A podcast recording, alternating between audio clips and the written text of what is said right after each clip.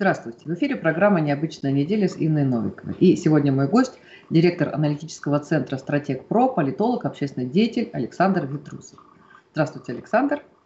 Приветствую. Да, обсуждаем события недели. Ну, вот эта неделя уже, на самом деле, не первая, а вторая, а то и, а то и четвертая, очень необычная. Давайте начнем с, э, с ситуации в Вашингтоне, с, совершенно беспрецедентная вообще история, когда а, действующего пока еще президента США навечно лишили а, возможности а, участвовать в социальных сетях. И тут я уж видел всякие шутки, что демократия – это когда у власти демократы. Ну, весь мир просто с великим изумлением наблюдает то, что происходит, потому что когда происходили цветные революции в арабском мире, никто вообще не говорил о том, что это там призыв к насилию, призыв к свержению существующего строя. А, что это может быть как-то там опасно для государства, для людей, что это может привести к жертвам, что и приводило. Да, и вот сейчас, ну вот э, просто весь мир запасся попкорном и а, наблюдает, что, наблюдает, что же будет. Да, вот как, да, расскажите ваше видение, да, вот как вы оцениваете то, что происходит с, э, с действующим президентом и с тем, который вот после 20 числа а, придет на его место. Ну, сначала давайте небольшой мостик перебросим к нашей э, прошлой передаче, потому что, ну, я люблю определенную последовательность. А, внимательно читаю комментарии, которые пользователи оставляют, и после нашего с вами крайнего эфира, когда я объяснял, почему Трамп проиграет, в общем-то, было очень много негативных комментариев и дизлайков, именно потому что, ну как же, Трамп может проиграть? Ну вы что, наш Трампушка и все прочее. И, в общем-то, людям как-то очень не хотелось увидеть э, то, что реально происходит, объективные причины, по которым он проиграл, и он реально проиграл. Вот, несмотря на то, что там были определенные манипуляции на выборах. Поэтому вот просто хотелось бы призывать зрителей, если им действительно хочется разобраться в сути вещей, да, наверное, надо иногда все-таки отходить от так называемого wishful thinking, то есть э, такое понятие есть э, распространенное в американской политологии и в социологии, да, то есть это такое вот мышление о том, что хочется нам, чего нам хочется, а не то, что есть на самом деле. Поэтому Трамп двигался к разгромному поражению на выборах. Так и произошло. Причем он еще не так проиграл, как мог бы проиграть. То есть там, в общем-то, на самом деле разрыв был не такой большой. Вот. Э, можно было ожидать, что разрыв будет еще больше, но с таким кандидатом, как Байден, опять тоже, то, то, то что мы с вами обсуждали, да, э, с таким кандидатом, как Байден, ну вот какой разрыв получился, такой получился. Был бы чуть посильнее кандидат от Демократической партии, то от Трампа бы не осталось там живого места, да, он был бы полностью разгромлен. Что касается того, что сейчас происходит, да, когда его выпиливали из этих социальных сетей, э, я прочитал замечательную вот эту вот методичку Твиттера, который обосновывал, почему Трампа выпиливают. Там использованы замечательные слова highly likely. Нам хорошо знакомы. Highly likely. То есть они объяснили, что да, вот эти вот два твита Трампа, а там они были абсолютно безобидные. Можете себе представить, да, для Трампа написать два безобидных твита. Они были абсолютно безобидны. Но они написали, что эти твиты в контексте могут трактоваться в Твиттере и за его пределами как призывы к эскалации насилия. То есть, в общем-то, уровень обоснований нам кажется, что то, что написал Трамп в общем контексте, может кем-то трактоваться как призывы к насилию, поэтому мы блокируем президента, на секундочку, еще действующего Соединенных Штатов Америки. Когда раньше вот такое происходило на Украине, например, да, в том же Фейсбуке, есть, например, такой общественный деятель Мирослава Берник, вот. Ее, а э, Facebook э, модерируют русскоязычные, э, в основном украинцы, я думаю, это известно. И, да. в общем-то, ее блокировали с таким особым цинизмом, и чтобы как бы показать, кто в доме хозяин, она размещает фотографию с цветочком. То есть там был цветочек, то есть просто вот, без, без всяких комментариев, без всего, просто. И э, получает уведомление. Ваш аккаунт заблокирован в связи с тем, что нарушает нормы сообщества. То есть ей просто показывали, ей и всей Украине, и всему миру, кстати говоря, да, потому что это все пошло с Украины. Украина в этом плане задает тренды, задает такую повестку дня глобальную, как ни странно. Да? Шутка ли дважды президента в общем-то, импичтировали в Соединенных Штатах Америки. Оба раза так или иначе это связано с Украиной. Первый раз это напрямую было связано с Украиной. Ну, то есть, казалось бы, да, там кто бы мог подумать, что украинские вот эти стандарты, которые вот мы последние годы увидели, что они распространяются на весь мир. А эта украинизация глобального пространства, она будет нарастать. То есть, собственно говоря, по тем же э, принципам и по тем же стандартам, по которым там в свое время на Украине там, или в России, в русскоязычном Фейсбуке блокировали пользователей, ровно по тем же основаниям э, заблокировали Трампа. А почему бы и нет? Highly likely, сказали они, и заблокировали. То есть это дословно. Ну, э, справедливости ради, как мы помним, Трамп, в общем-то, подыграл, когда, помните, против России эту комбинацию разыгрывали, комбинацию Хайли Лайкли. Трамп не особо сопротивлялся. Более того, он стал в строй, как такой верный солдат глобального э, глобальной корпоратократии. И, в общем-то, помните, дипломатов высылали, и все было. То есть в то Хайли Лайкли он подыграл. Да? А теперь это Хайли Лайкли ударило его самого по башке. Поэтому то, что происходит в Америке, это, конечно, э, уничтожение свободы слова, это уничтожение тех стандартов минимальных демократических, которые там еще оставались. И я вот чисто для интереса эм, такую вам небольшую загадку задам. Я думаю, зрителям тоже это может быть интересно. Я сейчас прочитаю один фрагмент, а вы просто скажете, какой это год и кто это сказал. Раньше буржуазия позволяла себе либеральничать, отстаивала буржуазно-демократические свободы и тем создавала себе популярность в народе. Теперь от либерализма не осталось и следа. Нет больше так называемой свободы личности. Знамя буржуазно-демократических свобод выброшено за борт. Ну вот и как человек, который прошел курс истории КПСС на факультете журналистики, я вот сказала бы, что это Владимир Ильич Ленин. Почти, почти. Это Иосиф Виссарионович Сталин в 1952 году на своем последнем съезде КПСС и, в общем-то, ну, понятное дело, не Советскому Союзу как бы было учить, наверное, мир в плане свобод, да, там, свободы прессы, там, свободы собраний и так далее. Там было свое понимание – основных свобод э, и прав человека. И, в общем-то, Советский Союз всегда настаивал на том, что основные свободы, они не гражданско-политические, а социальные права и свободы. То есть право на жизнь, право на отдых, право на труд, образование, медицина и так далее. И, в общем-то, у Советского Союза была понятная концепция. Ну, э, Сталин, будучи таким вот не только великим политическим деятелем, но и знатным троллем, в общем-то, по большому счету, высказался очень четко на этот счет. Это был еще 52 год. То есть мы все время видим, что если нет каких-то сдержек и противовесов, а сейчас у Соединенных Штатов Америки, а точнее у той э, корпоратократии, которая действует через Соединенные Штаты Америки, у них нет никаких сдержек и противовесов. Советского Союза нет, значит, все позволено, если перефразировать классика, другого совершенно классика. Поэтому, опять же, то, что мы сейчас наблюдаем, это то, что весь вот этот глобальный э, либерально-демократический проект. Он на глазах у нас превращается в труху, он превращается в диктатуру корпоратократии. И вот самое интересное, вот э, мало симпатичных президентов было в истории Америки, да, там, ну, разве что Франклин Делано Рузвельт, там, ну, это было давно, что мы с вами сейчас... Да, сейчас не будем уходить совсем в историю, но я к чему, к чему это говорю? А, да, государство, оно не симпатично да, современное государство. Правители э, современные не очень симпатичны. Взять хоть постсоветское пространство, хоть Америку, хоть Европу, там, в принципе, нет тех, которых можно было бы, что называется, взять на знамя и сказать, вот отличные ребята. Но их хотя бы как-то избирают. А корпоратократии, всякие твиттеры, фейсбуки и так далее, они кто вообще такие? Кто их избрал? Никто их не избрал.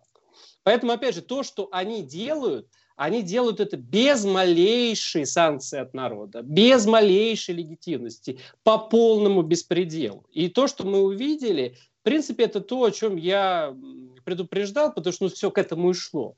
То есть мы вот эти стандарты украинские сейчас видим, что они переходят на глобальный уровень, и, в общем-то, никаких особых свободах наверное, в ближайшее время речи вести нельзя. Будут ее а, зажимать и в США, будут, естественно, и у нас. Тут я а, очень удивляюсь ребятам, которые пытаются противопоставить капиталистическую Россию и капиталистические Соединенные Штаты Америки в плане там свобод слова, свобод собрания и так далее. Да, в общем-то, ребята, ну не нам, опять же, говорить о каких-то свободах, потому что, в общем-то, у нас со свободой слова так себе, со свободой собраний все хуже и так далее. То есть я здесь вижу Россию и США капиталистические как две стороны одной медали. И когда пытаются как-то искусственно противопоставить, а вот у них хуже, или а вот у них там негров линчуют и все прочее, я обычно говорю, что, ребята, давайте объективно оценивать. Капитализм, он такой. Если у него нет сдержек и противовесов, значит, будет сверхконцентрация капитала, значит, будет уничтожение всех более-менее демократических движений и институтов, значит, будет то, о чем, кстати говоря,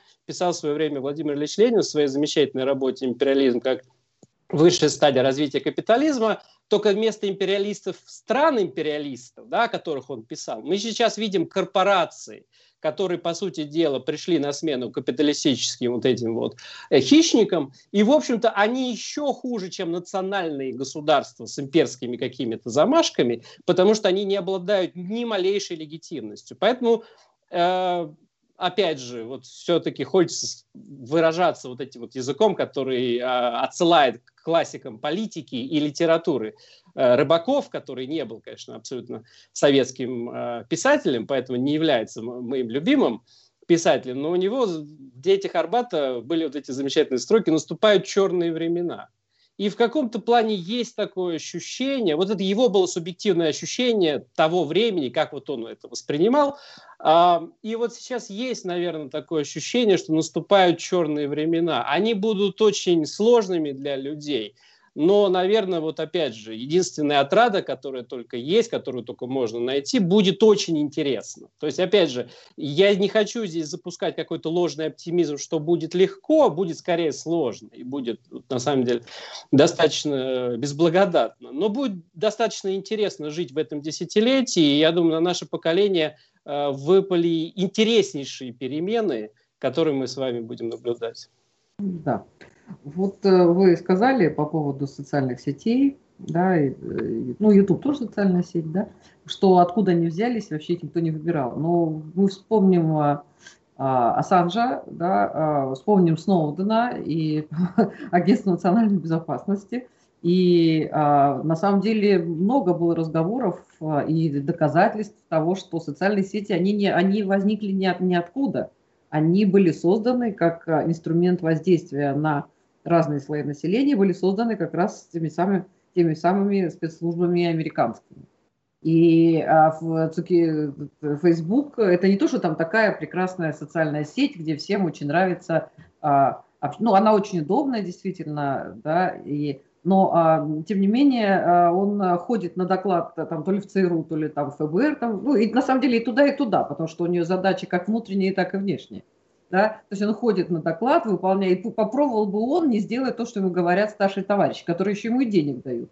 На самом деле, а, мы вот сталкивались с тем, что у ФСБ, э, у Фейсбука, прошу прощения, есть э, даже гранты, то есть они контролируют все СМИ, которые есть, а, российские а, в том числе, и они, а, и причем там а, есть, э, они даже гранты выдают э, неким структурам, структуры, если говорить про российские СМИ, то их контролируют люди, работающие на Facebook и живущие на Украине. Вы понимаете, да, каким образом это происходит. При этом а, мы просто сталкивались с тем, что идет откровенная ложь, они там передергивают, э, ну, это тоже, наверное, неудивительно, они передергивают факты, они дают какие-то реальные ссылки – описывают совершенно не то, что написано под этой статьей. Ну, мы, мы просто с этим сталкивались. Да, и это на самом деле огромная-огромная машина а, воздействия на общественное мнение. Тот же Facebook, да, а, он, а, я вот удивлялась, когда 2014 год был, мне постоянно предлагали подружиться, ну, не буду называть фамилии, но со всей, вот, вот вся линейка оппозиции, от э, самой отмороженной до каких-то там более там адекватных людей, да, вот, вот мне предлагали со всеми подружиться и при, мне ни разу не предложили подружиться там с Зюгановым, я, ну, как бы, не, не, там, или с людьми, которые не являются оппозициями. И при этом у меня а, в друзьях были, а, ну, и сейчас есть люди, а, имеющие вес, то есть люди такие прогосударственные, и мы переставали с ними там дружить, ну, друзьями быть. Я очень я удивлялась, я, я совершенно не, не буду там страдать из-за того, что кто-то меня там расфрендил, да, но потом я встречалась с тем же Виталий Литович Третьяков, да, мы с ним встретились, я говорю, а что, ну, он много раз был у меня в, в студии, да, и мы с ним хорошо знакомы. Я спросила, говорю, а что у меня расфрендили? Он говорит, кто я? Да, да ты что? Да, ни за что на свете. Ну, не знаю. И еще ряд людей я просто спрашивала. То есть а, люди, которые а, неправильные с точки зрения Фейсбука имеют взгляды, их а, потихонечку, незаметно а, отбирают. Как вы говорили, цветочек поставили, ему пишут, вы грубо нарушили правила сообщества. Вот, а это, и это все давно, я тоже там, ну, вот вы так меня завели тоже, да, я тоже свои мысли высказываю, но а, это не просто так, это специально созданная такая машина подавления, воздействия, управления головами, управления в том числе и дорогами. Все так. Э, единственное, что, наверное, бывают вот эти моменты. У меня был другой случай. Я тоже сейчас немножко про соцсети, потому что ну, все в соцсетях сейчас все-таки. Да? Эм, у меня был такой случай, когда человек меня удаляет из друзей, и мы на эфире с ним. Я спрашиваю, а что такое? Он говорит, я ничего такого не помню, не знаю. Я вообще так очень редко делаю. И, в общем, мы опять там передобавляемся. И тут на эфире там был вопрос, там, кстати говоря, по-моему, по Китаю, там, ну, или по какому-то еще вопросу. Мы так жестко схлестнулись в эфире. Потом смотрю, и я опять у него не в друзьях на Фейсбуке. У меня есть подозрение, что тогда люди действительно удаляют друг друга из Фейсбука по каким-то эмоциям или чему-то еще. То есть это все-таки бывают такие моменты. Но в целом эти алгоритмы абсолютно непрозрачные, абсолютно непонятные. Они там делают все, что хотят. Вот этот пример, который я вам привел, Мирослав Бердик не так хорошо знает, но в общем-то, это общественный деятель украинский. И вот, вот если они могут по беспределу заблокировать за цветочек, да, то есть они просто показывают, ребята, мы делаем все, что хотим. Но только знаете, в чем все-таки разница? С нами они это делают уже много лет я имею в виду с российскими там, э, патриотическими ресурсами, будь они оппозиционные или провластные, да, даже чаще, наверное, оппозиционные патриотические ресурсы российские давят, чем провластные. А, но теперь это докатилось аж до того, что они заблокировали действующего президента Соединенных Штатов Америки. Ну, то есть, может себе представить вот такую ситуацию, да, то есть одно дело, когда блокируют, там, не знаю, ANNA News или Правду.ру, да, или вот NewsFront и так далее. Ну, все мы эти проблемы знаем, это, мы с этим сталкиваемся уже много лет. А другое дело, когда э, у них дотянулись руки до американского президента, которого все-таки, так или иначе, его люди избрали. Опять же, хороший он, плохой, сейчас мы не об этом, но его люди избрали. А этих-то вот, э, всю вот эту вот гоп-компанию, их кто вообще избирал? И вот это вот очень большая проблема именно современной так называемой демократии. То есть раньше все-таки как было? Да, выборы решают, может быть, у кого больше денег, у кого больше админ-ресурса. Это да, но все-таки какие-то выборы проходят, и люди как-то на них высказываются. А в данном случае люди, которых никто не избирал, которые никому не подотчетны, со всеми вот этими алгоритмами и правилами, которые вообще непонятны, они могут действовать абсолютно по беспределу, они вот сейчас будут задавать тон международной политики и в прочих вопросах.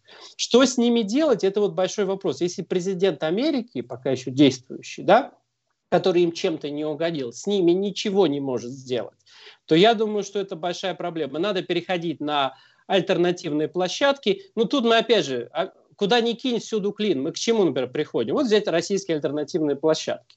Вы вот не случайно там оговорились, да, сказали ФСБ, наша, наша родимая. Да, вот есть у нас ВКонтакте, хорошая сеть которую, кстати, Дуров э, в свое время основал, потом у него ее просто отжали, и в данном случае что делают с этой социальной сетью в России? Да, там сидят э, силовики, и, в общем-то, им надо выполнять там планы задания там, по борьбе с экстремизмом, со всем прочим. Они там отыскивают у людей посты там, многолетней давности, кто не, не то лайкнул, кто не то репостнул, и они по беспределу тоже, по такому же беспределу, давайте не будем себя тешить какими-то иллюзиями, по такому же беспределу они прессуют обычных граждан России. Вот и все. То есть, опять же, сказать, вы переходите ВКонтакте. Ну, я, например, вот э, вчера удалил свой аккаунт на Твиттере. Я считаю, что это правильно. Я считаю, все должны уходить с Твиттера как минимум. А с Фейсбуком сложнее, мне надо будет смотреть, все-таки на Фейсбуке у меня многое завязано на Фейсбуке. Но а, куда мне, ВКонтакте идти или в Одноклассники или куда-то? Пока что действительно Телеграм самый лучший вариант. Это тот же Дуров, но это та сеть, которую а, российское государство через Роскомнадзор и прочие структуры не смогло сломать, насколько мы можем э, ситуацию сейчас понимать. И, в общем-то, западные спецслужбы тоже не имеют какого-то э, прямого влияния на эту, э, ну, на не... эту соцсеть и на этот мессенджер. Мы не знаем, потому что это же долгая история была очень смешная, да, когда а, запретили телеграммы, при этом у всех он был, и Роскомнадзор там что-то, в общем, делал какие-то заявления, и, ну, это было просто несерьезно. При этом администрация президента, насколько все знали, активно работала с телеграммом и считала, что это один из самых главных э, таких э, источников информации для людей, принимающих решения. Более вот. того, то есть вот, а, опять же, можно из-за этого сделать вывод, что Дуров как-то с российским государством договорился, в смысле там что-то слил и так далее. Я этого не исключаю. Похоже, я не исключаю. Я прошу прощения, вас перебью. Что-то я такое слышала, что он было сказано, что при необходимости по запросу в случае вот угу. очевидных таких э, вероятностей, да, вот может быть. Как-то вот так. Но я увидел и другое. А, я не исключаю, что они пошли на уступки, и я даже это не, не могу осуждать, потому что я считаю, что все-таки национальные государства должны как-то вот следить за тем, чтобы э, законы соблюдались и так далее. Какие бы это законы не были, это как бы право национальных государств, а все-таки Телеграм такая вот достаточно глобальная тема. Но и российское государство пошло на уступки, по сути дела, потому что они поняли, что Telegram это такая структура и такая сеть, с которой надо считаться. Они действительно пытались блокировать, но потом мы увидели, что даже их там, я не знаю, журналисты всех государственных СМИ там сидели, размещало вот это АТП, которое там все было. И они увидели, что, ну, елки-палки, ну как, мы одной рукой они блокировали, а другой э, рукой там другой рукой скупали. Э, размещал его. Э, скупали канал. Скидывали. Там на самом mm-hmm. деле... Нет, там же и скупали каналы. Да, конечно. Да. То есть, Раз... опять, что мы видим с этим телеграммом? А, идеальных площадок нет и не будет. Но если вот опять же мы перечисляем, у нас есть западные площадки, где верховодят западные спецслужбы, у нас есть чисто российские, где верховодят российские спецслужбы с очень иногда неприятными последствиями для граждан, которые на самом деле ничего не нарушали, мы понимаем, что их просто по беспределу, по палочной системе там преследуют, и мы имеем вот ну более-менее нормальную такую вот тему, как Телеграм. Опять же, за неимением лучшего я, конечно, э, сторонник Телеграма, потому что остальное и национальные, и вот эти вот глобальные они слишком ущербные для того, чтобы там сейчас зависать в ближайшее время. Да, ну, сложная. Такая тема, на самом деле, огромная. Давайте сейчас у нас еще масса других тем интересных. Но вот прошло 6 лет, седьмой год присоединения Крыма вот уже будет, да, 7 лет будет у нас в марте. Вот. И Украина до сих пор, она вот постоянно ноты протеста, вот она никак, ну, понятно, что она никак не успокаивается.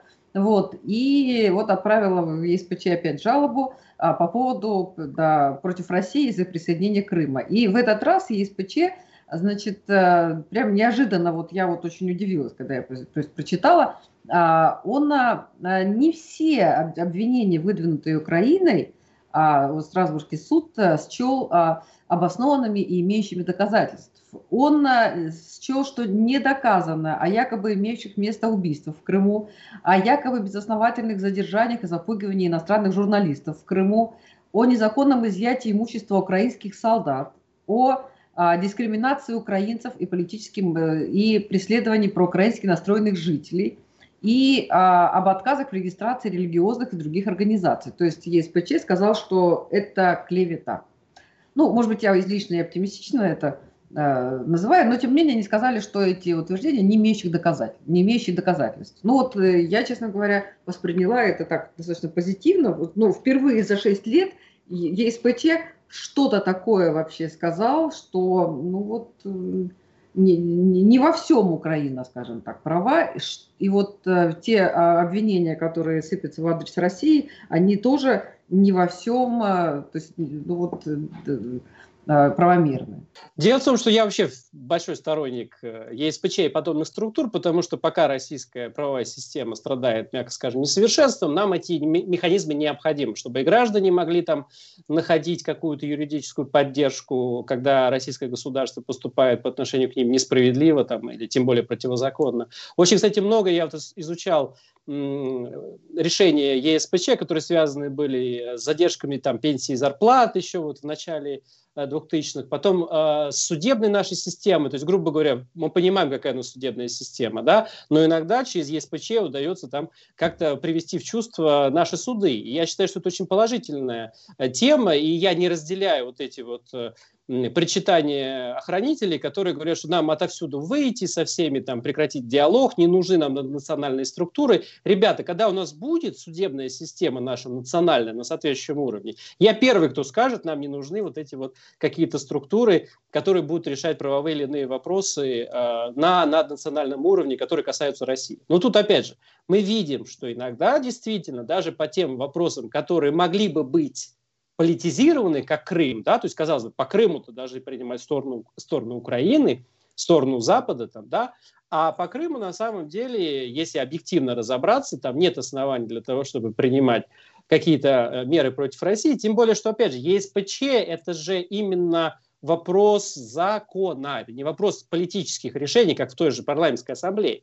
Это вопрос закона. И с точки зрения закона люди, которые там достаточно профессионально эти вопросы разбирают, они говорят, что да, вот мы не видим оснований закона для того, чтобы против России там э, принимать какие-то меры. И в целом, э, вот я бы обращаю внимание, Россия себя хорошо повела, я считаю, в отношении парламентской ассамблеи Совета Европы. Да, помните, э, мы сначала оттуда просто ушли, и продолжали платить взносы. И, в общем-то, в том числе и мы говорили о том, что в том числе патриотическая оппозиция говорила о том, что, ну, ребята, вы все-таки перестаньте платить взносы, перестаньте кормить Брюссель, грубо говоря, да, или там Страсбург, или ну, э, вот эти вот структуры. И как только, как только э, мы перестали платить, прошло не так много времени, когда нас туда вернули, все права, там, и когда там было там, чуть ли не 200 поправок в эту резолюцию о возвращении России, когда там пытались там как-то дезавуировать это решение, Россия очень жестко сказала, если хоть одна поправка будет дискриминирующая принята, значит, это все э, а, мы отменяем, все, не нужно нам э, на дискриминационной основе участвовать в этих структурах. И, в принципе, мне кажется, Россия должна себя вести на международной арене примерно так, даже еще жестче. Касательно касательно Украины. Вот опять же, 6 лет после присоединения Крыма. А после этого, после этого, я напоминаю на секундочку, Крым это замечательно, тут вопросов нет, тут у нас отношение к Крыму у нас не изменилось. Но а, опубликованы были в прошлом году переговоры да, нашего президента с Порошенко. Да, целую, обнимаю, вот это вот все. Ну и даже ладно, ну пусть целуются, обнимаются, пусть сколько угодно. Но мы же откровенно платили Украине дань. Вот, например, в 2019 году 3 миллиарда мы им наличными заплатили за то, чтобы, а, для того, чтобы этот режим дальше продолжался. Был еще один эпизод очень важный и категорически неправильный, на мой взгляд, когда наш президент встречался с руководителем ВТБ, а уже наши вот эти вот дочки Сбера и ВТБ терпели колоссальные убытки на Украине.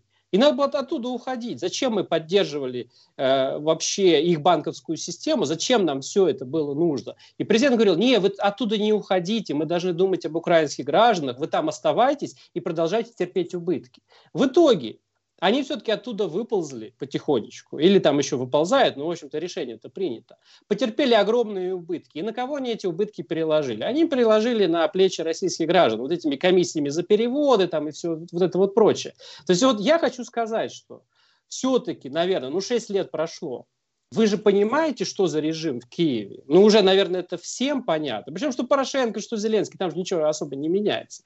Хочется сказать, что, ребята, хватит кормить Киев мы продолжаем кормить Киев, мы продолжаем так или иначе субсидировать этот режим. И, извините меня, 3 миллиарда живой валюты – это, в общем-то, то, что спасло украинскую экономику в 2019 году. И зачем мы это вот делаем, мне непонятно. Поэтому, опять же, э, сейчас время такое наступает, когда э, приобретает решающее значение право сильного. И у России, в принципе, есть определенные ресурсы и возможности действовать достаточно решительно. Я не говорю про какую-то экспансию, про то, чтобы там танки на Киев поехали и все прочее. Нам вообще это все не нужно. Нам бы внутри разобраться, у нас огромное количество проблем. Но в целом, когда у нас какие-то режимы по периметру наших границ, будь то Украина, Молдова с нынешним президентом новым или еще какая-то страна, если нам создают проблемы, то очень жестко все это пресекать. Иначе вот мы увидели, что происходит с Украиной. Там сейчас, просто чтобы, чтобы мы понимали, насколько ухудшилась ситуация за эти шесть лет по самой Украине. Они не вступили в НАТО. Да?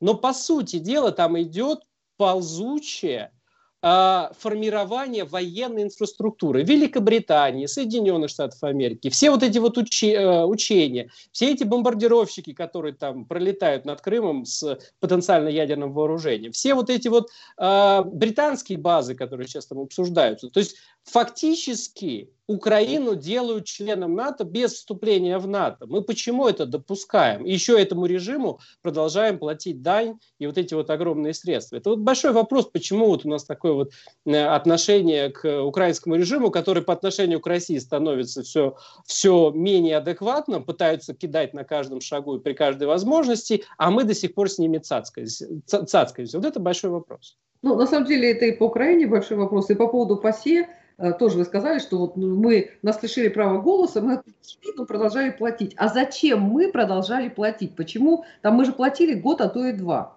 Зачем мы? Более того, мы потом ретроспективно, зачем?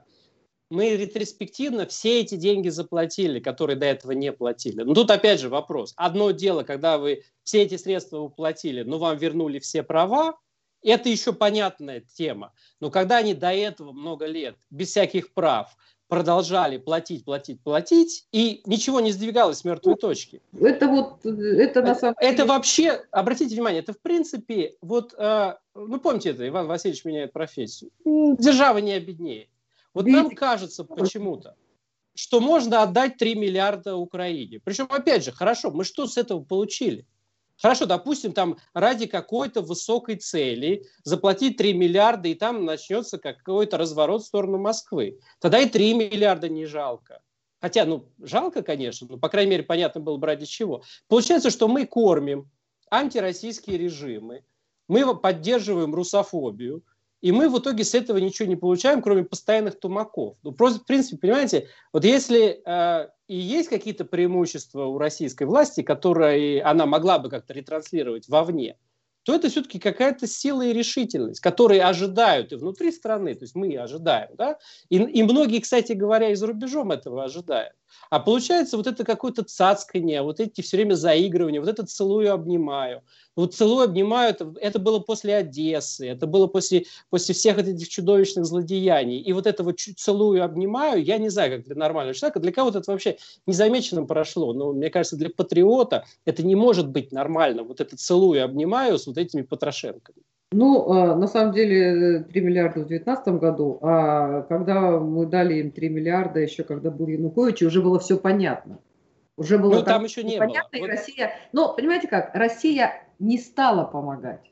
Янукович обращался к нам э, э, и просил помощи, в том числе военной помощи. Россия сказала, что это внутреннее дело Украины. Хотя я знаю, что были там разные э, варианты как-то э, все-таки не допустить Майдана, а, но мы, мы самоустранились, но, а, как вы говорите, было неясно? Да все было ясно. Было ясно, что ну, не бывает э, вот эти все революции, там, мятежи, как бы, да, они же не бывают сами по себе такие народные, стихийные, потому что их надо кормить, организовывать, чай принести, извиняюсь, там, туалеты поставить людям как-то, чтобы они там не передавили друг друга в толпе. То есть это все равно процесс организован. Он и был организован. И мне рассказывали, когда был Майдан, что там они не то что стояли там на Майдане, они были все время заняты, потому что, во-первых, это эти шины горящие, которые а, огораживали вот этих участников Майдана от окружающего мира и создавали ощущение вообще там инопланетной какой-то цивилизации. И они все время бегали, то они к одной стене, как бы э, там части бегут, то они в другую сторону бегут, то они здесь ждут нападения, то здесь. То есть э, это была тоже организованная идея. Это мне рассказал человек, который там был, но он был как военный психолог на самом деле, да. Вот. А, и а, это тоже совершенно... Это что, мы что, не знали этого? Мы ну, смотрите, знали? там а, я с вами отчасти согласен, тут есть просто важный нюанс. Все-таки с теми тремя миллиардами я еще логику понять могу. Опять же, я, если могу объяснить действия нашей власти, я это объясняю. Потому что я всегда готов трактовать в ее пользу какие-то действия. Это просто с, с каждым днем все сложнее. Получается, что мы все-таки Янукович эти 3 миллиарда подогнали, исходя из того, что, может быть, там у него что-то получится. А сами мы, ну, понятно, что Янукович оказался слабаком, предателем, у меня просто слов приличных нет в отношении а, этого а человека. мы этого не знали, что он Нет, а, дело в том, что... Нет, а как мы...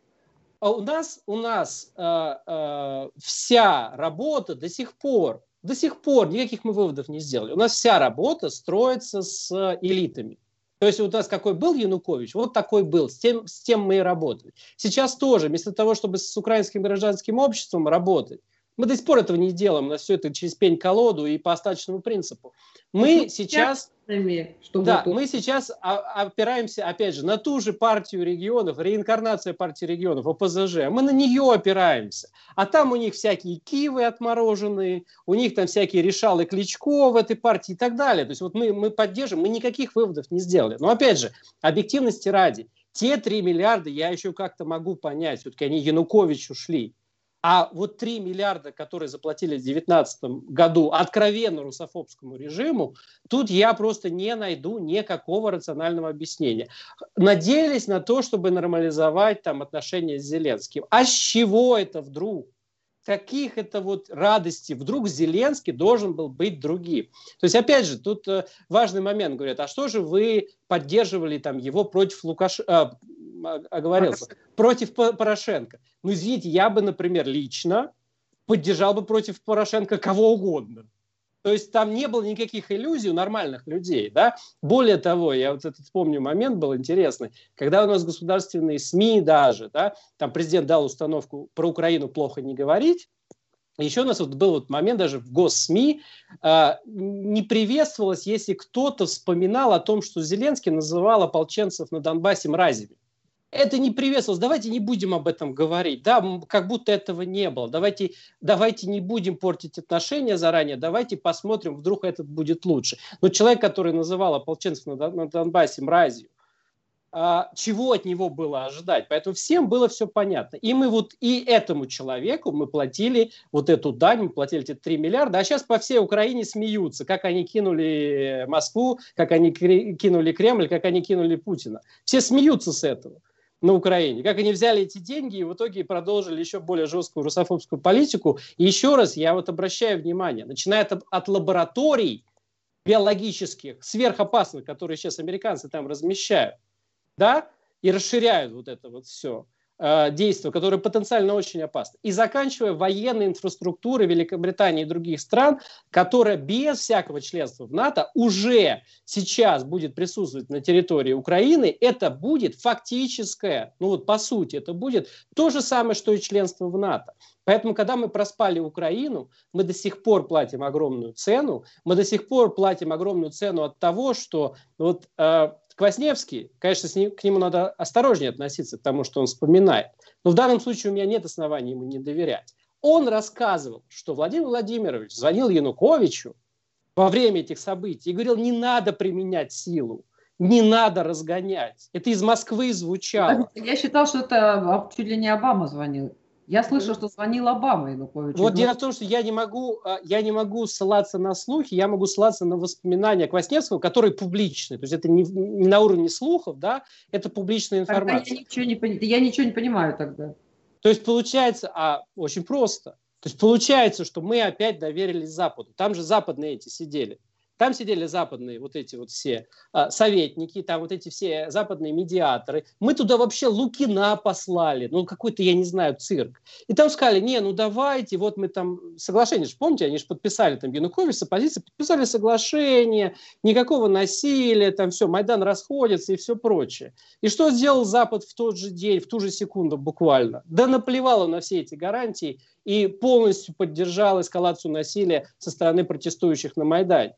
И, и Россия опять разводила руками, ну то есть э, Кремль, да, разводили руками, ой, а как это Запад нас опять обманул? И я вот не знаю, сколько раз уже на это попадались. В Ливии еще Медведев тогда был, он тоже, ему уже сказали, что там Каддафи никто и пальцем не тронет, и пообещали, да, и Россия поддержала, а потом сказал, ну вот, вот меня обманули. Ну, про Медведева вообще у меня приличных слов не будет, но все-таки Владимир Владимирович, он тертый лис.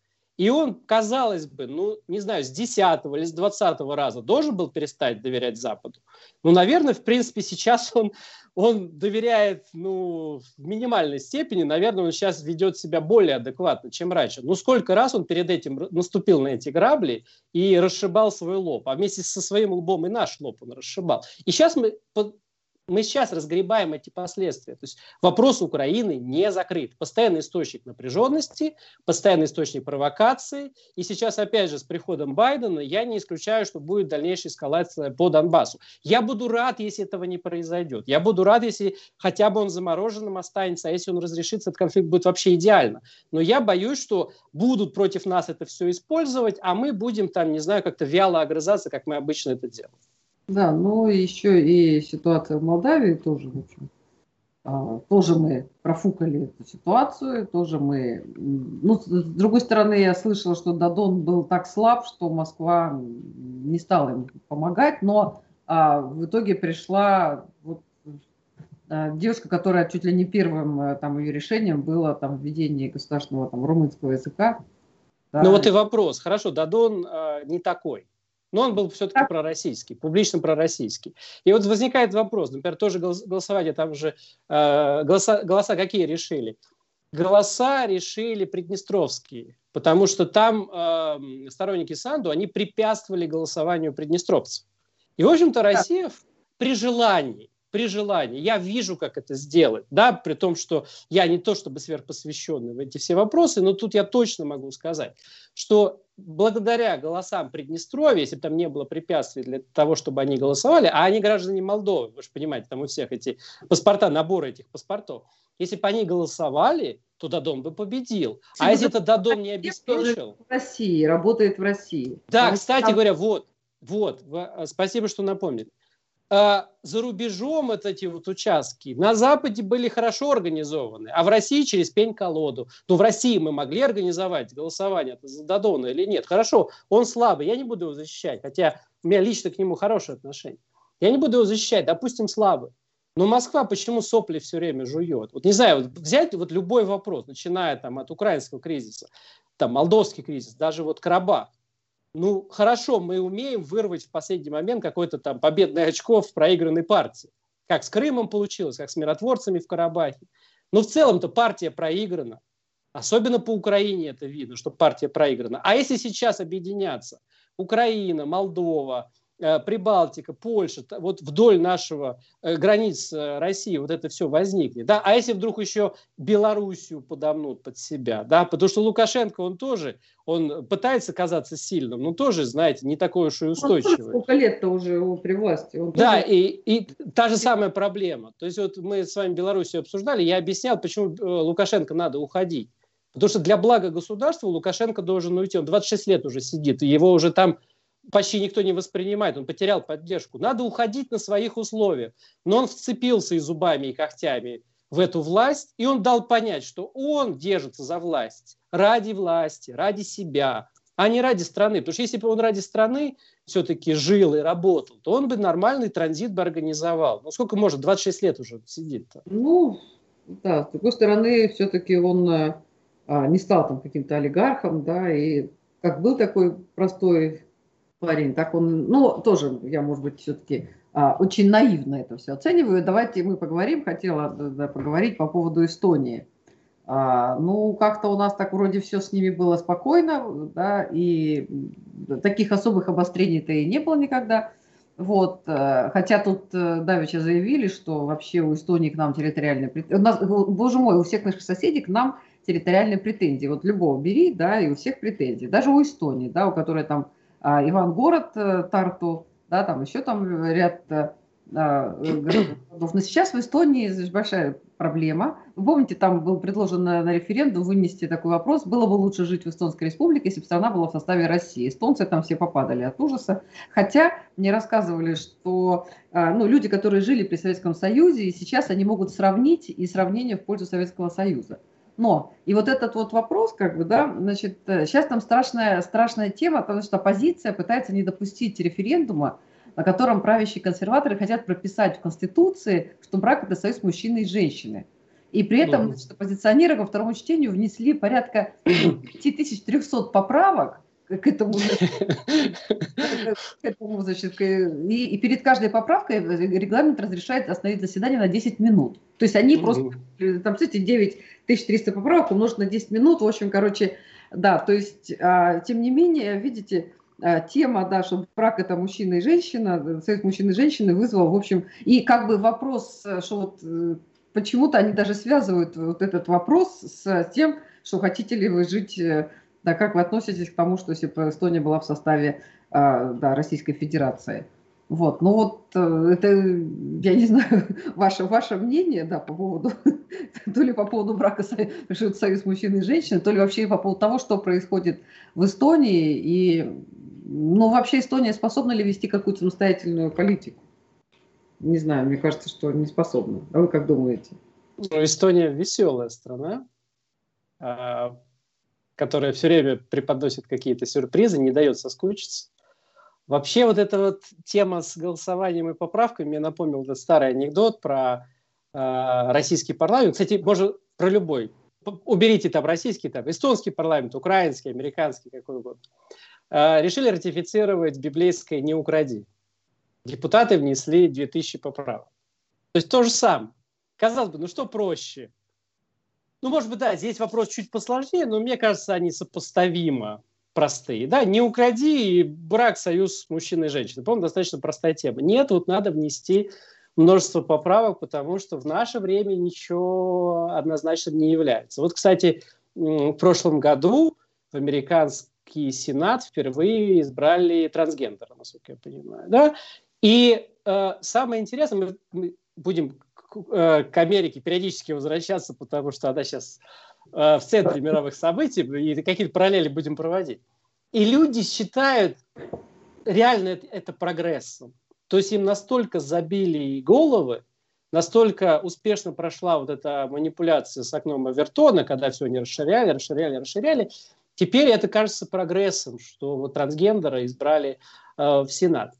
М-м- то же самое вот э, Та же самая дискуссия проходит сейчас э, в Венгрии, в Польше, в Эстонии. Да? То есть есть силы консервативные, которые, кстати, тоже очень разные. Нельзя сказать, что, а, ну вот эти все ребята хорошие. Ну, извините, в Польше э, те ребята, которые за союз мужчины и женщины, да, это те же самые люди, которые проводят самую жесткую русофобскую э, политику. Поэтому не надо говорить, что там мы прям какие-то все естественные союзники – но мне кажется, здесь Россия абсолютно не использует, в том числе потенциал мягкой силы в плане вот этого здорового консерватизма.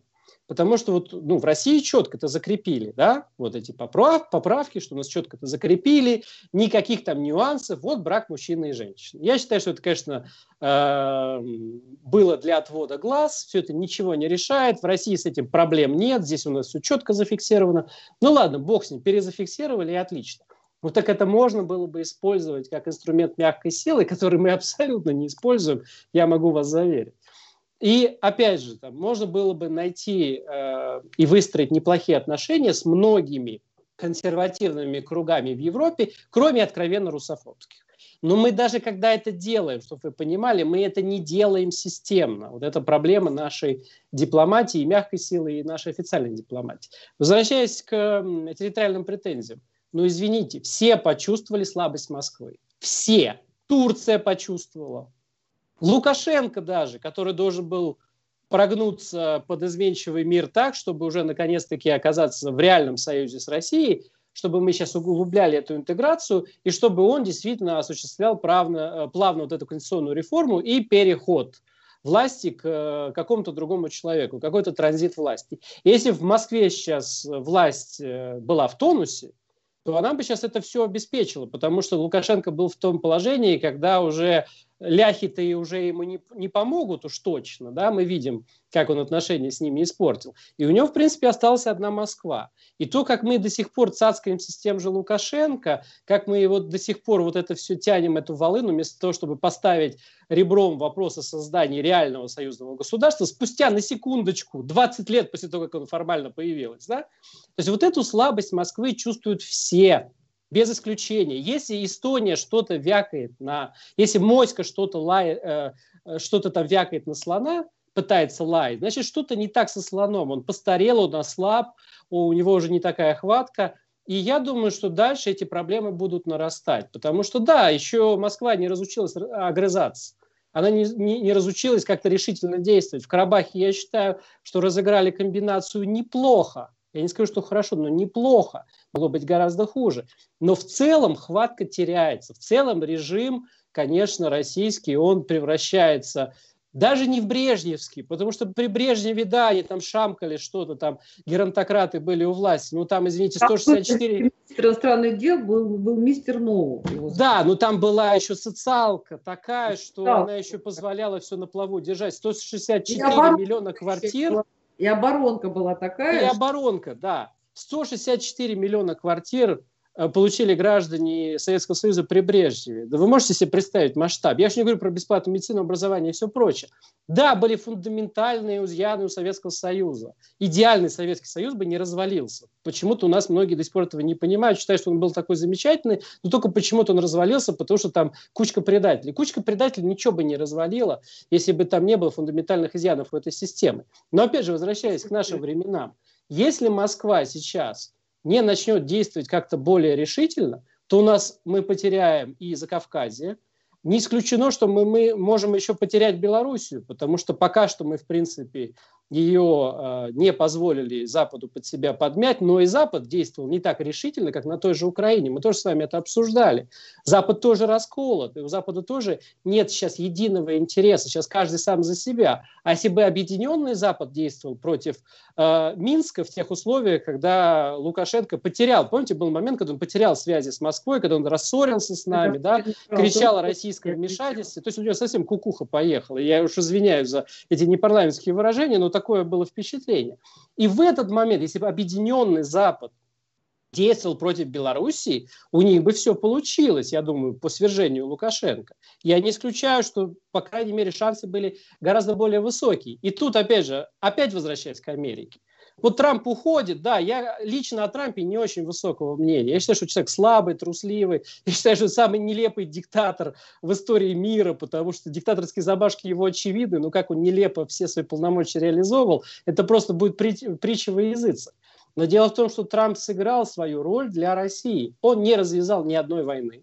Ни одной ни одной новой войны, что для американского президента уже считается большим достижением.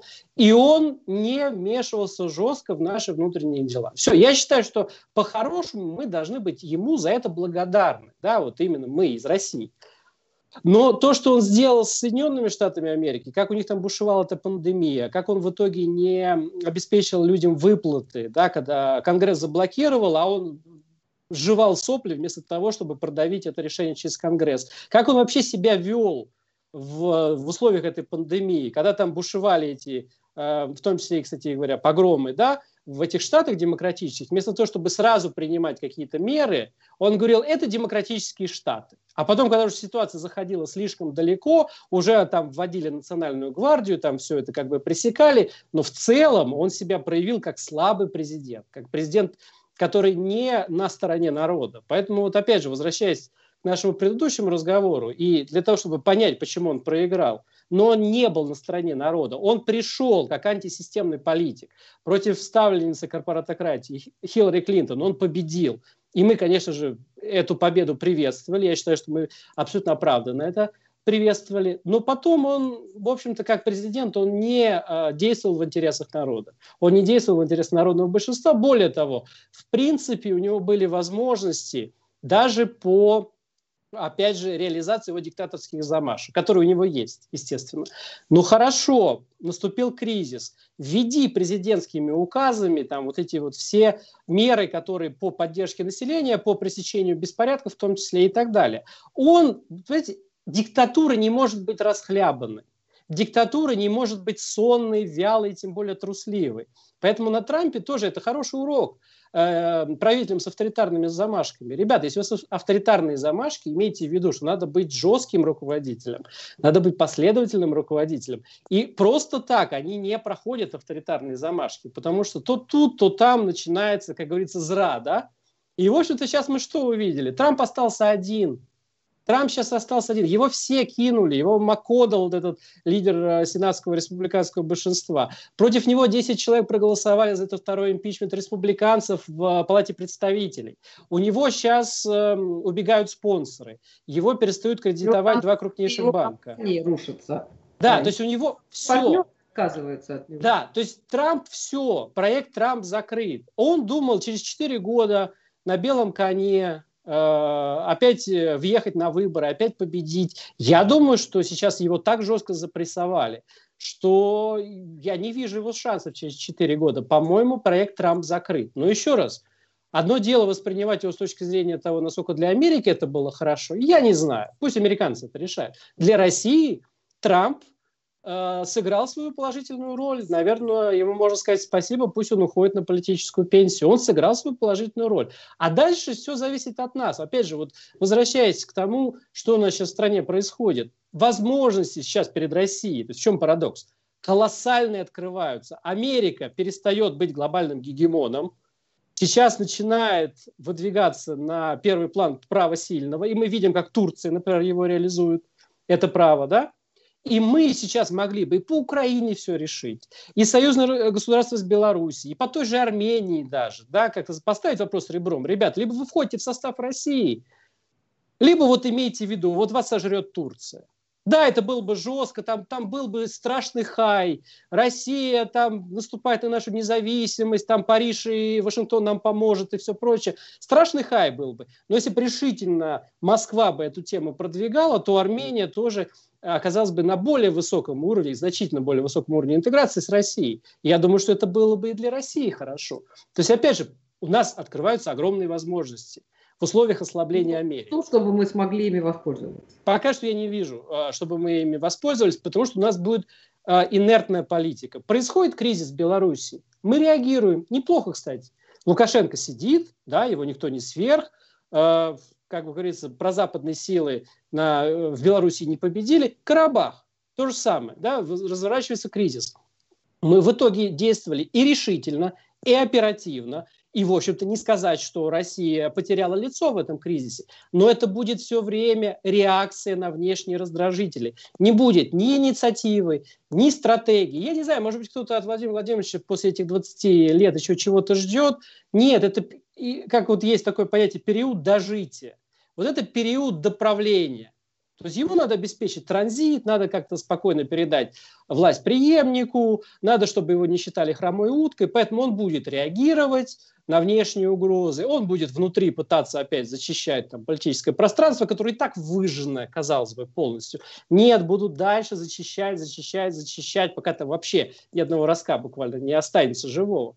Поэтому, опять же, я не говорю, что у российского режима там все из рук валится. Нет, он может еще очень долго протянуть. Но для России, как для страны, для России – для нас, как для народа, как для граждан, я не вижу ничего особо хорошего на ближайшие годы от э, Кремля, от Владимира Владимировича я точно не вижу. Да, на этой радостной ноте мы с вами закончим сегодняшнюю программу. Наверное, да. Да, спасибо большое. Но время нашей программы уже закончилось. Я думаю, что у нас еще будут впереди да, много тем для обсуждения, да, и мы, конечно, да, порадуем наших зрителей. Я думаю, что я очень во многом с вами согласна. Я думаю, что наши зрители тоже. Спасибо большое. Это была программа «Необычная неделя». И наш гость, директор аналитического центра «Стратег Про», а политолог, общественный деятель Александр Ведрус. Спасибо, Александр. Хорошего